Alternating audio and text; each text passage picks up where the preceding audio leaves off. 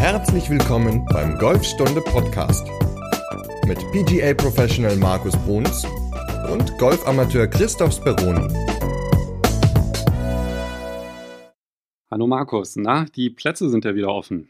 Oh, Chris, das ist herrlich. Seit äh, ja, ein paar Tagen darf ich auch wieder unterrichten. Also es ist wieder viel Freude dabei, auf diesem saftigen Grün zu stehen und bei schönem Wetter draußen zu sein. Und ja, inzwischen sollte es ja, glaube ich, allen Golfern in Deutschland so gehen. Ich glaube, seit dem 11. Mai. Also wir haben jetzt gerade den 8., wir nehmen immer ein bisschen vorher auf, aber an dem Tag, an dem die Folge erscheint, das ist der 15. Mai, da sollten, sofern jetzt nicht irgendeine Katastrophe passiert ist bis dahin, sollten eigentlich alle Golfplätze wieder geöffnet haben. Ich glaube, dann waren es auch acht Wochen. Ja, gute mhm. acht Wochen waren es. Zwei Monate. Ähm, ja, sieben Wochen ohne Training. Am ersten Tag war es ein bisschen ungewohnt, wieder so ähm, ja, reinzukommen, Automatismen zu finden. Zweiter Tag wurde dann besser, aber ungewohnt ist halt immer noch so, den Leuten nicht die Hand geben zu dürfen, diese Abstände zu halten, ähm, ja, Konzepte auszuarbeiten für eventuellen Gruppenunterricht und so. Also ist es mehr zu tun und man lernt andere Dinge kennen, ähm, ja, als vorher. Ne? Wie war denn dein erstes Mal auf dem Platz wieder? Also auf dem Platz war ich ja noch gar nicht ähm, in diesen zwei Tagen, weil wir ja mit Startzeiten arbeiten jetzt im Moment und dementsprechend habe ich den Mitgliedern natürlich erstmal den Vorrang gelassen und ehrlich gesagt waren auch alle Startzeiten ausgebucht. Aber du warst noch mit Max auf einer Runde, oder? Ja, das ist jetzt schon ein paar Tage her. Da waren wir in, im Golfclub in Oberneuland auf dem Platz. Das war das erste Mal nach sechs Wochen ungefähr und ähm, tja, die ersten Schläge kam ich mir ein bisschen komisch vor, so diesen, dieses Gefühl zu kriegen, wieder so einen Schläger in der Hand zu haben, den Rhythmus zu bekommen. Ähm, ich glaube aber, das wird jedem so gehen nach so einer langen Pause. Aber nach ein paar Minuten kam man dann ganz gut wieder rein und es hat sich alles wieder so ein bisschen zusammengesetzt. Aber es dauert halt alles, wenn man nicht, ja, oder da man über einen längeren Zeitraum nicht trainiert hat, braucht der Körper im Endeffekt wieder ein bisschen Zeit, um reinzukommen. Aber du hattest ja auch erzählt, du warst schon auf dem Platz. Du warst, glaube ich, in Prenten, ne? Und danach mussten sie wieder zumachen. ja, ja, total verrückt. Also in Brandenburg haben die ja mit als erste wieder geöffnet, die Plätze. Und dann hatte der Golfclub auch eine, eine Ausnahmegenehmigung gehabt und dann war ich halt auch spielen gewesen. Und dann einen Tag später mussten sie dann irgendwie wieder schließen, weil irgendwie der Landkreis meinte, nee, die wären zuständig dafür und haben dann halt im Grunde ja, gesagt, die müssen erstmal wieder schließen, weil sie das in Ruhe prüfen müssen. Und nachdem sie fertig waren mit dem Prüfen, naja, ähm, hat dann irgendwie schon dann die Landesregierung gesagt, dass es wieder aufgehoben ist. Also war echt absurd. Ich muss auch sagen, also ich fand es da alles sehr, sehr gut organisiert. Also wirklich, also ich war mit einem Freund halt da, da waren ja nur Zweierflights und also da hatte man wirklich den Eindruck auch, dass sich alle an die Abstandsregeln halten, ging sehr gesittet zu und hat natürlich auch ähm, Riesenspaß gemacht, wieder mal, ja, zumindest eine neuen Lochrunde zu spielen. Ja, ja. Also die, die Plätze sind voll, denke ich, weil Wetter ist ja gut, die Leute wollen raus und wir haben bis jetzt noch keinen Problemfall gehabt, nenne ich es mal. Also einer, der irgendwie quer gelaufen ist, so. Die Leute halten sich an die Regeln, weil ich glaube, sie wollen natürlich auch, dass, ja, dass, den, dass die Plätze nicht mehr geschlossen werden. Sie halten den Abstand, sie desinfizieren die Hände. Wir haben überall hier so, so Sprayflaschen hingestellt oder auch so, so Spender angebracht. Ähm, also ja, echt alles gut organisiert und wie gesagt, bis jetzt keine Probleme. Ja, das ist doch gut. Hoffen wir, dass es so bleibt und dass wir hoffentlich von einer zweiten Welle verschont bleiben und nicht wieder alles geschlossen werden muss. Drücken wir die Daumen. Aber wir haben ja heute noch ein anderes Thema außer Corona, weil wir wollen ja so langsam wieder dahin kommen oder in die Normalität kommen. Und heute ist ja das Thema, das hatten wir ja schon angekündigt, mhm. und zwar hohe und flache Bälle. Und zu meiner Überraschung nicht nur vom Tee, weil wir ja sehr, sehr viel jetzt mit dem Driver oder über den Driver gesprochen haben, sondern halt auch hohe und flache Bälle ja aus allen möglichen Lagen. Und vielleicht kannst du ja dazu einleitend mal sagen, wann ist es denn wichtig, auf die Höhe oder die Ballflughöhe zu achten? Ja, also es ist ja so, es gibt ja immer ganz, ganz viele verschiedene Schläge auf dem Platz und man kann ja auch jeden Schlag immer so ein bisschen anders spielen. Ähm, und aber was ganz wichtig ist, man muss halt, wie du schon sagtest, wissen, in welcher Situation muss ich ja, den jeweiligen Schlag anwenden. Also wann ist es vielleicht sinnvoll, einen hohen Ball zu spielen, wann ist es sinnvoll, einen flachen Ball zu spielen. Ähm, über Fade und Draw hatten wir in einer vorherigen oder in einer vorherigen Folge ja schon mal gesprochen. Ähm, also es gibt natürlich immer so typische Situationen, die relativ ja, simpel zu erklären sind. Das ist natürlich, wenn Rückenwind ist, ist oder wenn Gegenwind ist. Und bei Rückenwind versucht man natürlich den Ball eher in die Luft zu hauen, also jetzt nicht nur stumpf nach oben, sondern schön ihm Höhe zu geben, damit ja, der Ball am höchsten Punkt äh, einen guten, guten Rückenwind bekommt, also noch so einen Schub von hinten kriegt, damit er noch ein bisschen Distanz äh, überwindet. Ähm, und bei Gegenwind versuchen wir natürlich möglich, möglichst immer den Ball ähm, eher flach zu spielen, damit er nicht unbedingt gebremst wird halt durch den Wind. Die anderen beiden Möglichkeiten, die äh, ja am häufigsten vorkommen, sind, wenn man versucht, den Ball ins Grün zu schlagen oder man will den Ball ins Grün schlagen, man, dann sollte man den Ball eher versuchen, höher reinzuschlagen, beziehungsweise ähm, man hat ja auch schon mehr Loft auf dem Schläger dann häufig und da, dadurch geht der Ball ja schon hoch weg. Aber ich erkläre gleich nochmal, wie man es schafft, den Ball noch ein bisschen höher zu schlagen, damit er einfach länger oder schneller liegen bleibt.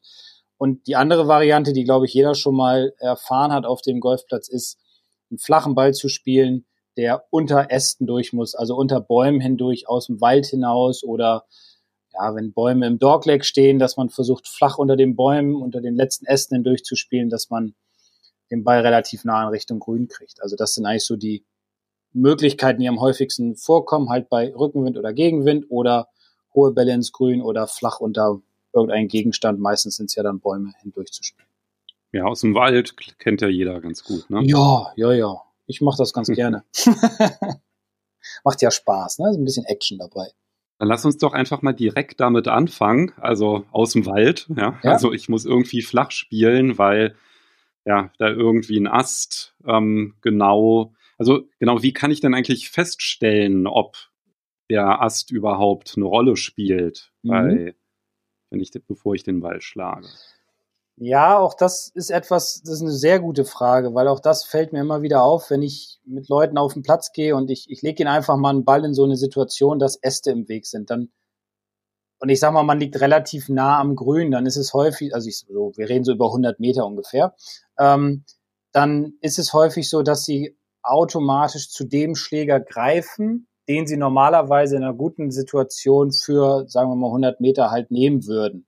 Und bei vielen ist es meinetwegen eine 9 oder eine 8 und einer von den beiden Schlägern oder die beiden Schläger haben ja sehr viel Loft, wodurch der Ball im Endeffekt nur nach oben fliegt, ähm, um halt relativ schnell auf dem Grün zur Ruhe zu kommen. Und dann lasse ich sie aber bewusst immer mal schlagen und dann merken sie ganz schnell, dass der Ball halt hängen bleibt. Also man muss, bevor man sich für einen Schläger entscheidet und bevor man sich für diesen Schlag entscheidet, immer sich die Situation angucken. Und da gibt es, ja, also die meisten Äste sind ja wie hoch sind die? Drei Meter, vier Meter. Also in der Höhe wird immer ein Ball irgendwie fliegen. Und ähm, da muss man natürlich immer gucken, wie schaffe ich es, den Ball flach zu, zu schlagen, beziehungsweise welcher Schläger ist der richtige, damit er nicht genau in der Steigphase den Ast trifft.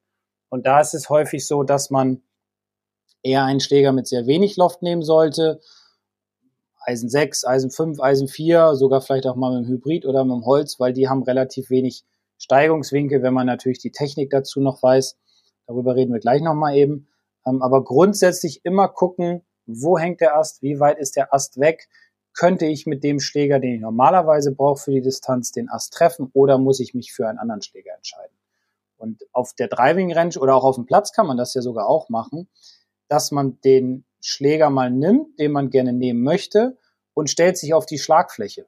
Und also man legt die Schlagfläche praktisch mit der Rückseite auf den Boden, stellt dann seinen Fuß drauf und dann kommt ja der Schaft hoch. Und dann sieht man sozusagen den Abflugswinkel, den der Ball einnehmen würde. Und wenn dann noch Geschwindigkeit auf den Ball kommt, dann steigt der Ball ja sogar noch ein bisschen mehr. Und jeder weiß ja, dass er irgendwo einen höchsten Punkt hat, also einen Scheitelpunkt. Und ja, da muss man halt abschätzen, wie weit ist der Baum weg oder der Ast, um sich für den richtigen Schläger zu entscheiden. Genau, nur mit Hölzern funktioniert es, glaube ich, nicht. Also den, den Trick kann man dann nur mit den oh, Eisen. Oh Gottes Willen, nein. Entschuldigung, ja, nur mit Eisen bitte. Und wie ist denn das eigentlich? Im Turnier darf ich es ja nicht, ne? Nein, im Turnier darf ich es nicht. Es ist natürlich eine gewisse, ja, eine gewisse Grunderfahrung, die man dabei auch haben muss. Und wenn man sich nicht sicher ist, dann sollte man den einfachen Weg wählen und den sicheren und ja, nach links oder rechts zur Seite hinaus den Ball chippen und dann sagen, okay, dann habe ich halt noch einen längeren Schlag ins Grün, aber am Ende muss ich ja sowieso dann vielleicht noch einen Schlag ins Grün mehr machen. Also da dann die sichere Variante, weil auch ein Ass kann natürlich dafür sorgen, dass nicht nur Geschwindigkeit rausgenommen wird, sondern dass der Ball eventuell auch abprallt nach links oder rechts und dann sogar noch tiefer in den Wald hineinfliegt. Ähm, also vorher immer in einer ungewöhnlichen Situation die Situation abschätzen und überlegen, was ist das Beste für mich.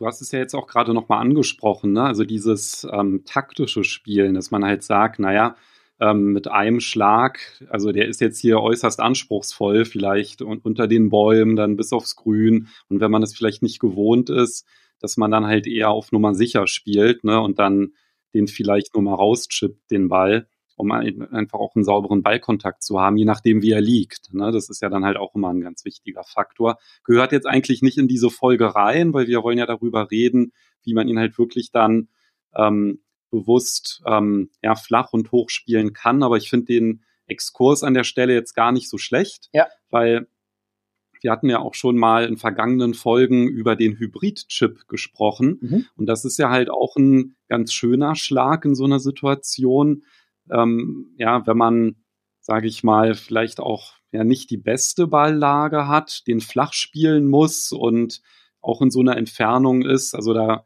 macht man ja auch mal locker 60, 70 Meter, wenn man ähm, einen beherzten Chip mit einem Hybrid spielt. Klar. Und das ist auf jeden Fall halt auch immer eine ganz gute Option. Aber deswegen, ja, weil wir ja halt auch schon so Folgen hatten über ähm, Taktik und ähm, ja, wie man halt, also die häufigsten taktischen Fehler und da war natürlich dann halt auch immer Schlägerwahl, immer so ein Punkt. Aber wichtig ist natürlich halt auch, dass man ähm, Schläger ausführt, die man nach Möglichkeit halt auch irgendwie mal trainiert hat. Und vielleicht ähm, kannst du einfach mal erzählen, dass, ähm, dass wir vielleicht uns mal jetzt nochmal doch vom Platz wegdenken. Und ich, ja, wenn ich jetzt auf der Range einfach mal ganz bewusst so einen flachen Ball spielen möchte, mhm wenn ich jetzt zum Beispiel mal so ein Eisen 7 nehme, was sind denn dann so Anpassungen, die ich machen müsste, damit der Ball halt ein bisschen flacher als sonst mhm. fliegt? Ähm, ja, also bleiben wir mal beim Eisen 7, ist ja so der Standardschläger für alle. Und wenn ihr den mal an den Ball stellt, dann, also ganz normal hinstellt in die Ansprechposition, dann hat man den natürlichen Winkel im Endeffekt, den das Eisen 7 einem vorgibt. Und wenn man dann so ein bisschen die Hände, wie beim Chip auch, so nach links neigt als Rechtshänder, als Linkshänder dann natürlich nach rechts, also ein bisschen vor den Ball nimmt, dass das Griffende im Endeffekt zur, zur linken Hosentasche zeigt, dann sieht man ja auch schon erstmal automatisch, dass der Loft, also der Winkel der Schlagfläche steiler wird. Das heißt, man macht dann aus dem Eisen 7, macht man dann eher so ein, ja, ich sage jetzt mal ein Eisen 5, irgendwie so. Es kommt natürlich immer darauf an, wie stark neigt man den Schläger dann muss man so, dann hat man auf jeden Fall schon mal einen, einen flacheren Abflugswinkel.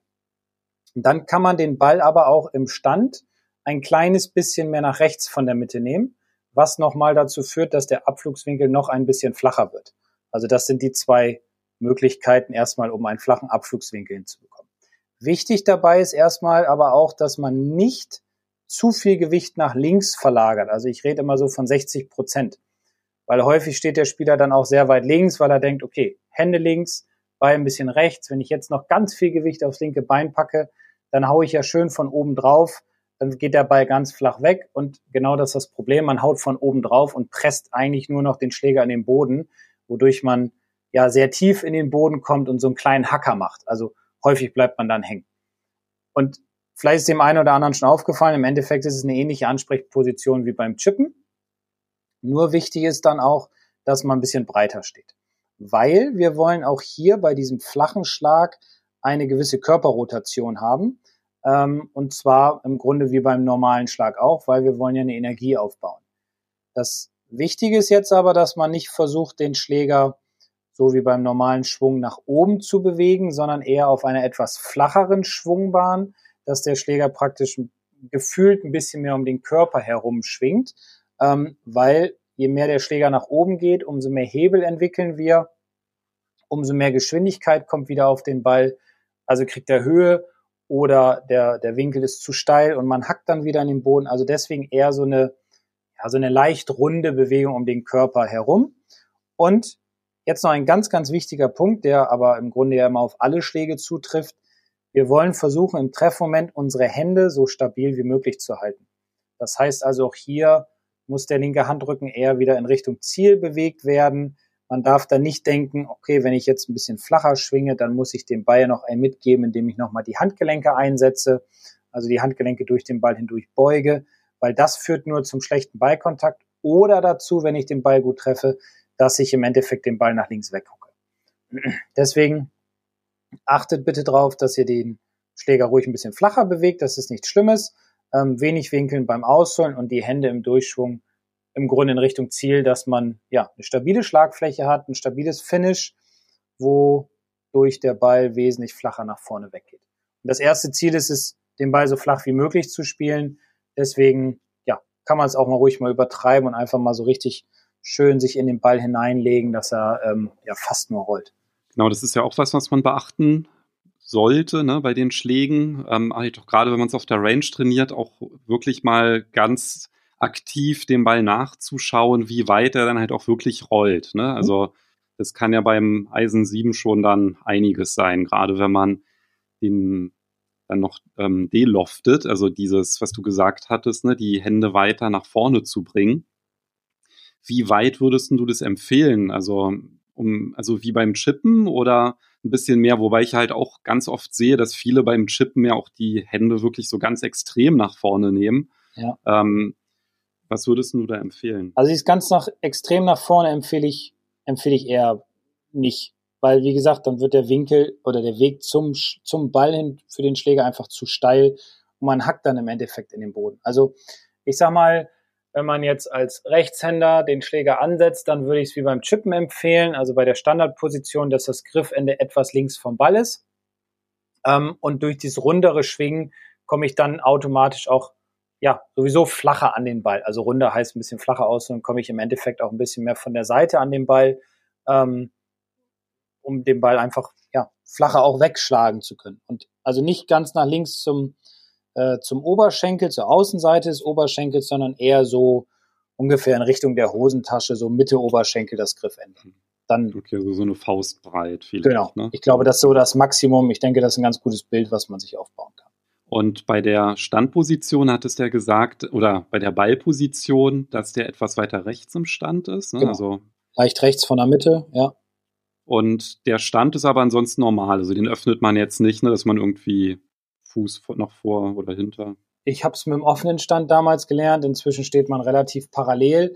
Ist aber auch so ein bisschen, ja, die Frage, äh, wo will ich hinspielen? Ähm, muss ich dem Ball vielleicht noch eine kleine Kurve mitgeben? Also ich sag mal, vom Standard flachen Schlag her würde ich eher empfehlen, einen ganz leicht offenen Stand zu haben, um ein bisschen besser in die Körperrotation durch den Ball zu kommen, aber nicht jetzt den linken Fuß ja, zwei Hände nach hinten setzen oder einen halben Fuß nach hinten setzen, sondern eher nur so ein ganz kleines bisschen.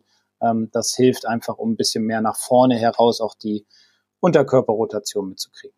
Also ein paar Zentimeter nur. Genau, genau. Wirklich mhm, okay. ganz leicht, das reicht im Endeffekt. Aber normale Standbreite. Also nicht schmal stehen, sondern wirklich wie beim Eisen normale Standbreite einnehmen. Und beim hohen Ball, hm? da kann man sich natürlich denken, ja, im Gegenteil, also Ballposition weiter nach links mhm. in den Stand genau. oder weiter nach vorne, also genau. Richtung Ziel. Ähm, was sind die anderen Sachen, auf die man da achten sollte? Auf keinen Fall jetzt das Griffende nach rechts neigen. das darf jetzt nicht passieren. Ist ein bisschen, also ist nicht komplett das Gegenteil im Endeffekt. Richtig ist, dass der Ball ein bisschen weiter links liegen sollte. Kann man auch mal ein bisschen experimentieren, wie weit man den nach links legt. Je weiter man ihn natürlich nach links legt, umso mehr muss man sich Richtung Ball bewegen. Aber wenn man den Ball dann gut trifft, umso mehr Höhe bekommt man im Endeffekt auch. Wichtig ist aber bitte nicht das Griffende im Ansprechen hinter dem Ball neigen. Das würde man sofort merken, dass dann, klar, erstens kommt mehr Loft auf die Schlagfläche, dann denkt man, ja, super. Aber wenn man sich dann mal die, die Sohle der Schlagfläche anschaut, dann sieht man, dass die hintere Kante der Sohle auf dem Boden liegt und die vordere nicht. Und dadurch würde im Endeffekt auch die hintere Kante zuerst in den Boden kommen und würde die ganze Energie wegnehmen. Also beim höheren Schlag ruhig den, das Griffende auch über dem Ball haben, ähm, wie beim normalen Golfschlag, weil allein durch die Ballposition weiter links bin ich gezwungen, mehr nach oben rauszuschwingen, mehr den Körper mitzunehmen und dementsprechend bekomme ich dadurch automatisch ja, mehr Höhe auf Ball. Und was auch ganz wichtig ist dabei, dass man versucht, im Gegensatz zum flachen Ball ein hohes Finish zu haben, also dass die Arme mehr nach oben rausschwingen, während beim flachen, ähm, beim flachen Schlag, genau, das Finish eher ein bisschen tiefer ist, also mehr so auf Brusthöhe dann. Das flache Finish, das entsteht ja vor allem dadurch, was du gesagt hattest, dass man halt versucht, ein bisschen mehr um den Körper rumzuschwingen. Genau, genau. Was wäre so der Schwunggedanke beim hohen Ball? Dass die Hände durch den Ball mehr nach oben rausgehen müssen, jetzt nicht die Handgelenke neigen, äh, äh, beugen oder so, sondern einfach durch den Körper mehr nach oben rausschwingen, dass im Endeffekt die Hände dann äh, ja über dem Kopf sind sozusagen, also von der Höhe her gesehen. Und wenn ich das jetzt auf der Range trainiere, dann, du hattest ja auch schon das Übertreiben angesprochen, ne? dass man halt da versucht, so ein Gefühl für zu entwickeln. Und was wäre denn so ein Tipp für dich, wenn ich jetzt mal sage, okay, ähm, ich nehme mir jetzt mal das nächste Mal vor, wenn ich zur Range fahre, ähm, mal halt wirklich hohe beziehungsweise flache Bälle zu üben. Was wäre da so eine gute Vorgehensweise? Also wenn man es ganz extrem machen will beim flachen Schlag, dann nimmt man sich noch zwei extra Körbe mit, stellt die so zwei Meter, drei Meter vor, vor seiner Matte oder seinem Rasenabschlag auf den Boden und legt oben drauf einen Schläger, dass sich im Endeffekt so ein kleines flaches Tor bildet. Und dann versucht man erstmal ganz flach unter diesem Korb hindurch zu spielen, äh, unter dieser Stange hindurch zu spielen. Ähm, ist extrem, aber hilft einem natürlich so ein bisschen das, das, das Gefühl für diese Bewegung zu bekommen. Und dann kann man sich aber auch als zweites zum Beispiel, wir haben das bei uns auf der Range, haben wir, ja, haben wahrscheinlich die meisten ähm, Metermarkierungen. Unsere erste Metermarkierung ist bei 75 Meter und das ist so ein Schild, das ist so zwei mal zwei Meter oder drei mal drei, weiß ich jetzt nicht genau. Und das versuche ich auch häufig im Training äh, oder versuche ich mit den Spielern im Training, dass sie versuchen, das Schild im Flug zu treffen. Aber nicht von oben kommt, sondern wirklich, ja, flach reinzuschlagen. Ja, und wenn man das dann mal getroffen hat, das ist mit so einer was ist das so für eine Folie, sage ich mal, irgendwie, da steht die 75 drauf, dann knallt das auch richtig. Und das ist natürlich auch eine ganz gute Idee, um einfach ja etwas zu entwickeln, was mir hilft, körperlich gesehen, den Ball flacher zu spielen. Wo muss ich mit dem Körper hin? Wie muss ich das anfühlen, was der Körper in dem Moment macht? Ähm, wo muss das Finish sein? Und das ist auch so ein, so ein Prozess über ein paar Tage natürlich. Also hintereinander weg wären jetzt ein paar Tage, den man trainieren muss, um einfach dieses Gefühl für diesen flachen Schlag zu erreichen. Um dieses Gefühl zu bekommen, ist ja wahrscheinlich auch ganz sinnvoll, dass man vielleicht mal sagt, ich ähm, schlage jetzt mal fünf flache Bälle hintereinander und mache das einfach mal, ähm, ja, Eisen 8, äh, Eisen 7, vielleicht Hybrid und Holz, ja, dass man einfach mal so schaut, wie sich das mit den unterschiedlichen Schlägern verhält. Und was wahrscheinlich ja auch ganz sinnvoll ist, ist das einfach auch mal wirklich abwechselnd zu machen. Ne? Mal einen hohen, äh, mal einen hohen und mal einen flachen. Ja, also definitiv wichtig ist, vielleicht auch gar nicht fünf, sondern vielleicht auch mal nur zwei oder ein Schlag und dann immer mal den Schläger wechseln. Dass man ja, das meinte ich ja damit, genau. dass du halt wirklich sagst, ich spiele jetzt ähm, fünf flache Bälle, aber ähm, nach jedem ähm, Schlag wechsle ich ah, okay, den Schläger. du meinst das. Okay, ich dachte nach ja. fünf Bällen. Gut. Ja, ich höre dir doch immer aufmerksam zu, wenn du hier Trainingstipps gibst. Denkst du nicht, ich würde hier fünfmal mit dem gleichen Schläger spielen, Mensch. Na gut, dass wir kommunizieren. Ähm, also immer den Schläger wechseln, einfach dieses Gefühl entwickeln, was macht mein Ball, wie weit fliegt er, wie weit rollt er dann aus. Ähm, wie weit kann ich es dann auf dem Platz schaffen damit? Weil wenn man sich nur auf einen Schläger einschießt, dann, dann funktioniert das nicht, weil auf dem Platz haben wir immer unterschiedliche Situationen. Es ist nicht immer nur das Eisen 7, sondern es ist auch vielleicht mal das Eisen 9 gefragt, weil ich sehr nah am Grün liege und den dann flacher reinspielen muss.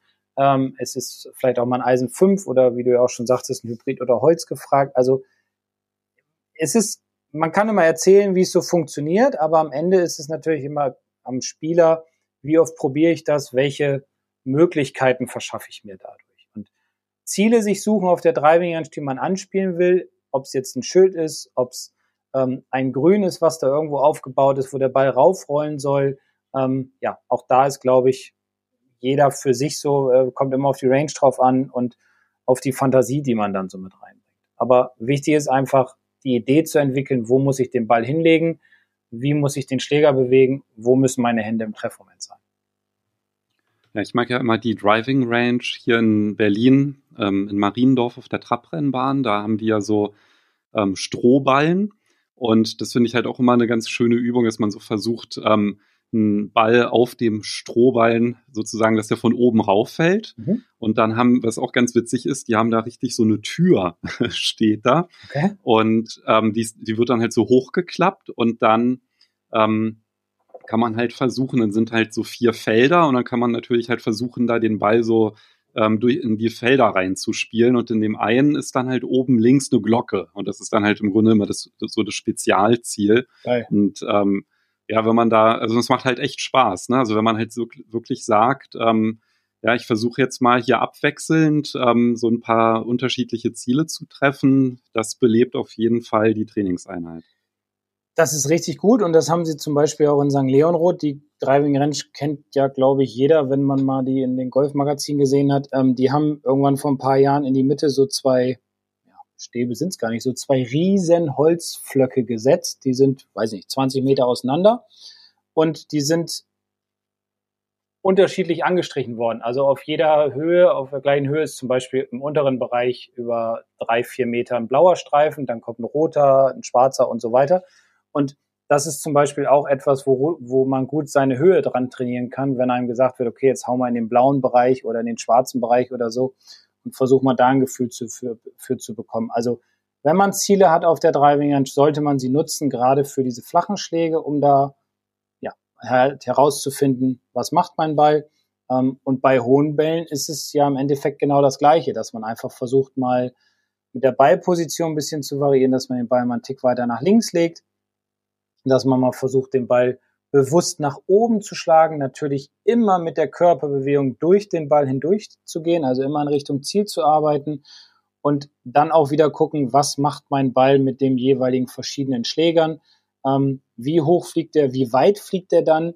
Natürlich, je höher ein Ball fliegt, umso weniger Länge hat er im Endeffekt. Also auch das muss man natürlich trainieren. Und das Schöne ist aber, wenn man einen hohen Ball spielt und in ein Grün hineinschlägt, dann bleibt der sofern die Grüns nicht knüppelhart sind, ähm, natürlich auch sehr schnell liegen. Sofern man das Grün trifft, genau. Davon gehen wir aus. Obwohl, das hatten wir ja noch gar nicht, oder? Wie man sicher einen Ball aufs Grün schlägt. Das nee, das können wir auch noch eine Folge draus machen. Ja, das können wir ja, machen. Siehst du, also dementsprechend klappt das noch nicht. Haben wir noch keine Folge zugemacht. Ja, gut, aber wenn er dann auf dem Grün ist, da haben wir ja schon eine schöne Folge zugemacht für kurze Patzlochen. Also. Ja, das stimmt. Ja, also das sind so die Varianten, die man ja auch selbst trainieren kann, auch schön auf der Driving Range und trainiert auch diese Schläge auf der Driving Range, weil meine Erfahrung zeigt es immer wieder, dass die Leute auf die Range gehen, einfach ganz normale Bälle schlagen, sich ein bisschen einschwingen und dann auf dem Platz dastehen vor einer Situation wie ich muss ihn mal hochspielen oder ich muss ihn mal flach spielen oder wie in der vorherigen Folge mal ein Fade oder ein Draw spielen, aber gar nicht wissen, wie es geht weil sie wissen vielleicht von der technischen Seite her so ein bisschen, wie es geht, aber sie haben kein Gefühl für den Schlag, weil sie auf der Driving Range nur die Standardschläge trainieren. Also das sind auch Variationen, die man gut in sein Training mit einbauen kann. Gerade jetzt nach der sieben- oder achtwöchigen Corona-Pause ist es ja auch wieder schön, ein Gefühl für alle möglichen Schläge zu bekommen und ja, da hilft das, glaube ich, ganz gut. Finde ich gut, dass du es nochmal gesagt hast, weil mir geht das tatsächlich auch oft so, dass ich mir dann immer unsicher bin. Wie war das jetzt nochmal? Hoher Ball, flacher Ball? Also Hybridchip, das, das geht alles. Mhm. Aber ähm, dann lass uns doch vielleicht nochmal ganz kurz zusammenfassen. Also flacher Ball, mhm. da haben wir den Ball oder die Ballposition ist weiter vorne im Stand. Beim flachen Ball ist sie ein bisschen rechts von der Mitte. Äh, sorry, ich habe jetzt, ich habe das, ja, ja, ähm, richtig gedacht, falsch ausgesprochen. Alles gut. also wie beim Chip, weiter hinten im Stand, ja. sorry. Ähm, meine Hände sind ein bisschen weiter nach vorne, ja. sodass das Griffende zur Hosentasche zeigt. Ja. Und ich schwinge bewusster um den Körper herum. Richtig, genau. Und ich versuche, meine Hände im Treffmoment nicht mehr zu beugen, sondern stabil zu halten, weil ansonsten würde der Ball zu weit nach links fliegen. Genau, und beim hohen Ball, da haben wir es jetzt wirklich, Ballposition weiter vorne, ja. also für einen Rechtshänder weiter links. Und Ich achte darauf, also Schlägergriff zeigt ganz normal, also da fange ich jetzt nicht an, irgendwie zu manipulieren und ich ähm, versuche mit meinen Händen in ein hohes Finish zu kommen. Genau.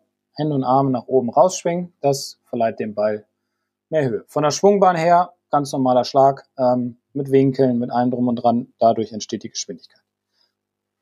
Super. Und dann haben wir jetzt noch ein kleines Mini-Thema. Mhm. Ähm, wir haben ja vom, wir haben ja dem Rudolf versprochen, dass wir in der, also in der Folge 18 haben wir dem Rudolf versprochen, dass wir jetzt uns ähm, mit dem Thema Ballfitting ein bisschen auseinandersetzen. Genau. Ähm, also vielen Dank erstmal für die, für die tolle Frage, Rudolf. Ähm, es ist ein sehr großes Thema und es ist auch ein sehr wichtiges Thema. Also ich will das mal so ein bisschen kurz anschneiden, um einfach so die wichtigsten Dinge da so ein bisschen mit reinzunehmen, aus, aus meiner Sicht jetzt. Ganz wichtig ist es aber, wenn man sich dazu entscheidet oder sich für einen Ball entscheidet, dann sollte man bei diesem Ball bleiben. So, ähm, die Frage ist jetzt natürlich, wie komme ich zu diesem Ball? Und da ist halt, wie du ja schon sagtest, dieses Ballfitting extrem wichtig. Was, ja, also kenne kaum einen, der sich tatsächlich mit einem Ballfitting auseinandersetzt, hier so von den normalen Golfern aus meinem Club, sondern ja, die spielen dann meistens den Ball, meistens den Ball oder weil, welcher Ball am häufigsten gespielt wird, ist, ist der, ist der Pro V1, ähm, weil den natürlich auf der Tour die meisten Golfer spielen. Das Problem dabei ist aber, der Pro V1 ist im Endeffekt ja ein, ein hochentwickelter Ball, sage ich mal, der nur eher für Leute gedacht ist, die eine sehr hohe Schlägerkopfgeschwindigkeit haben. Das heißt also, ich nenne jetzt mal, ich weiß jetzt nicht genau den Handicap-Bereich, in welchem man sich da bewegen sollte und auch nicht genau den Schlägerkopfbereich, also Geschwindigkeitsbereich. Aber ich sage mal, für einen guten Amateur, der ein auf jeden Fall einstelliges Handicap hat, ist der Pro V1 ein, ein guter Ball. Da gibt's auch von, von anderen Firmen sehr gute Bälle, den Chrome Soft zum Beispiel. Aber für die Masse sind das nicht die richtigen Bälle, weil sie einfach zu viel Spin entwickeln, beziehungsweise sie entwickeln sehr viel Spin. Wenn man eine hohe Schlägerkopfgeschwindigkeit hat, ähm, hat man diese Geschwindigkeit nicht, kann auch kein Spin entstehen. Also es sind nicht nur die Schläger wichtig, sondern es ist auch der richtige Ball ist wichtig. Ähm, und deswegen empfehle ich immer, wenn man sich damit mehr beschäftigen möchte, sollte man sich zu einem professionellen Ballfitter begeben oder zu einem Klappfitter, der eine, ein, ein, ein Radarsystem hat, womit man die Schlägerkopfgeschwindigkeit messen kann. Und dann gibt es auch einige Tabellen, die einem dann sagen, okay, du hast jetzt eine Schlägerkopfgeschwindigkeit von X, dazu würde dir passen der Ball so und so, weil dadurch kriegst du mehr Länge auf deine Drives, äh, dadurch kriegst du aber auch im Endeffekt Spin, wenn du deine kurzen Schläge ins Grün machst, aber grundsätzlich mit längeren Schlägern kriegst du auch mehr Länge auf den Ball. Und das sind so jetzt mal ganz stumpf gesagt die wichtigsten Dinge, die ich immer empfehle, wenn man ein Ballfitting macht. Das andere ist natürlich auch ganz wichtig, dass man sich so ein bisschen auf sein Gefühl verlässt, vor allem beim Patten. Ähm, da ist es auch häufig so, dass, dass viele zu harte Bälle spielen, die klingen dann sehr ja, sehr dumpf so, das ist ein unangenehmes Gefühl. Dann rollt der Ball vielleicht auch nicht ganz so ideal. Ähm, deswegen, also es müssen alle Faktoren irgendwo zusammenpassen und im Endeffekt muss man genauso viel Zeit in ein Ballfitting investieren, wie man auch in ein Schlägerfitting investiert, äh, um einfach ja die richtige Kombination zu finden. Der teuerste Ball muss nicht der beste Ball für den Spieler sein. Ja, ich kann ja nicht auch als ich meine, versuch mal ein Formel-1-Auto anzu, anzuschmeißen, wenn du ein ganz normaler Autofahrer bist. Das, das funktioniert nicht. Das, das würden wir nie ankriegen. Also so ist es im Endeffekt jetzt mal ganz krass als Vergleich beim, beim Golfball im Endeffekt auch. Wie sieht es dann beim Chippen aus? Ist dann ähnlich wie beim Putten. Ne? Also da ist dann einfach nur Ballgefühl spielt dann eine, äh, eine große Rolle. Ja. Und da sagt man ja grundsätzlich, dass, weil du hast ja gerade gesagt, dass ähm, viele mit zu harten Bällen dann spielen dass je weicher ein Ball ist, desto stärker ist das Gefühl ne, beim Putten genau. und beim Chippen. Genau. Allerdings, wenn er ein weicher Ball, der fliegt halt auch nicht so weit, ne, wenn man ihn mit dem Driver schlägt. Ja, weil dann vielleicht von dem Spieler nicht genügend Stegerkopfgeschwindigkeit aufgebracht wurde. Ja, dementsprechend fliegt der Ball dann halt nicht so weit, hat aber dafür mehr Spin. Aber es, es ist inzwischen so in der Ballindustrie, ich, ich kann dir gar nicht sagen, wie viele verschiedene Bälle es gibt aber es gibt für jeden Spielertypen gibt es den richtigen Ball. Und ja, dementsprechend muss man einfach sich zu jemanden ja, hinbewegen, der sich damit auskennt oder der zumindest dieses Radar, dieses Doppelradarsystem hat, ähm, um einfach herauszufinden, wie hoch ist die Schlägerkopfgeschwindigkeit, wie hoch ist das Spinverhalten, um dann am Ende zu gucken, okay, der Ball würde jetzt zu der Person passen. Machst du auch Ballfittings oder? Also ja, ich kann dir sagen, wie hoch deine Schlägerkopfgeschwindigkeit ist. Ich kann dir auch den Spin sagen und so weiter. Das ist nicht das Problem. Allerdings machen wir das nur mit Driving-Rennspellen, da wir natürlich jetzt nicht von allen Herstellern ähm, Bälle zur Verfügung haben, weil das wäre logistisch gesehen gar nicht möglich von der auf der Driving Range. Aber es gibt auch Kollegen, wo ich weiß, dass die mit ihren Firmen rumfahren. Da kann man bestimmt auch Termine machen. Ähm, ja, die, die machen das dann professionell im Endeffekt. Also komplett professionell. Und da habe ich auch schon viel oder sehr viel Positives gehört. Was würdest du sagen, wenn ich jetzt mit einem falschen Ball, also angenommen, ich habe jetzt hier so eine ganz lahme Schlägerkopfgeschwindigkeit und ich spiele jetzt halt mit einem Pro V1, was glaubst du, wie viel Meter macht denn es dann so aus beim Drive? Oder kann das ausmachen? Schwer zu sagen. Ähm, kann ich dir ehrlich gesagt gar nicht genau beantworten, weil da müsste man wirklich die Daten zu haben. Weil es ist jetzt einfach in den Raum irgendeine Zahl zu schmeißen, hm. ist natürlich auch ein bisschen gefährlich. Aber was natürlich auch noch hinzukommt, der normale, also der Superamateur, sage ich mal, der trifft seine Bälle immer ziemlich knackig. Das heißt, dadurch entsteht natürlich auch ein sehr gutes Spin-Verhalten auf dem Ball und die Bälle gehen auch nicht so schnell kaputt. Während wenn jetzt ein normaler Golfer so ein Pro-Verein spielt, der eine sehr weiche Schale hat, ähm, dann gehen die Bälle natürlich auch relativ schnell kaputt, wodurch sie auch schon wieder ja ihr Flugverhalten verändern, weil man vielleicht einmal den Ball nicht ganz sauber getroffen hat. Also das hat auch wiederum dann Auswirkungen auf den Ballflug und dann schmeißt man mal eben fünf, sechs Euro einfach so weg. Ne? Also ich kann jedem nur empfehlen, nicht einfach die gefundenen Bälle nehmen, also wenn man sich dafür interessiert, nicht die gefundenen Bälle aus dem Teich nehmen oder sich den teuersten kaufen, sondern sich wirklich zu jemandem, ja, einen Termin machen, der sich professionell um Ballfitting kümmert oder der halt diese Radarsysteme hat. Und ich glaube, ja, wenn man halt auch vielleicht so überlegt, ne, ähm, naja, ich bin ja jetzt nicht hier der Supergolfer und spiele halt nur so ab und zu, dass halt wirklich nochmal dieser Aspekt dann halt zumindest immer mit dem gleichen Ball zu spielen schon eine große Auswirkung hat. Denn ich würde halt mal behaupten, beim, also spätestens beim Putten, da merkt man halt auch als ungeübter Golfer, ja, wenn man halt wirklich einen weichen Ball puttet und einen harten Ball, dass sie einfach total unterschiedlich rollen. Und ja, von der Schlagfläche abspringen, eine andere Geschwindigkeit haben und das ist natürlich tödlich, um da ein Gefühl zu entwickeln. Das heißt, wenn man irgendwie mit dem Golfen anfängt und dann halt immer, weiß ich, mit dem nächsten ähm, Lakeball dann unterwegs ist, also nichts gegen Lakeballs, ja, wenn man halt auch dann die gleichen spielt, Klar. aber wenn die halt unterschiedlich sind, dann wundert man sich dann halt auf einmal, dass dann der Putt dann vielleicht da zwei Meter zu lang war und weil man es einfach nicht schafft, dann ein Gefühl zu entwickeln. Genau.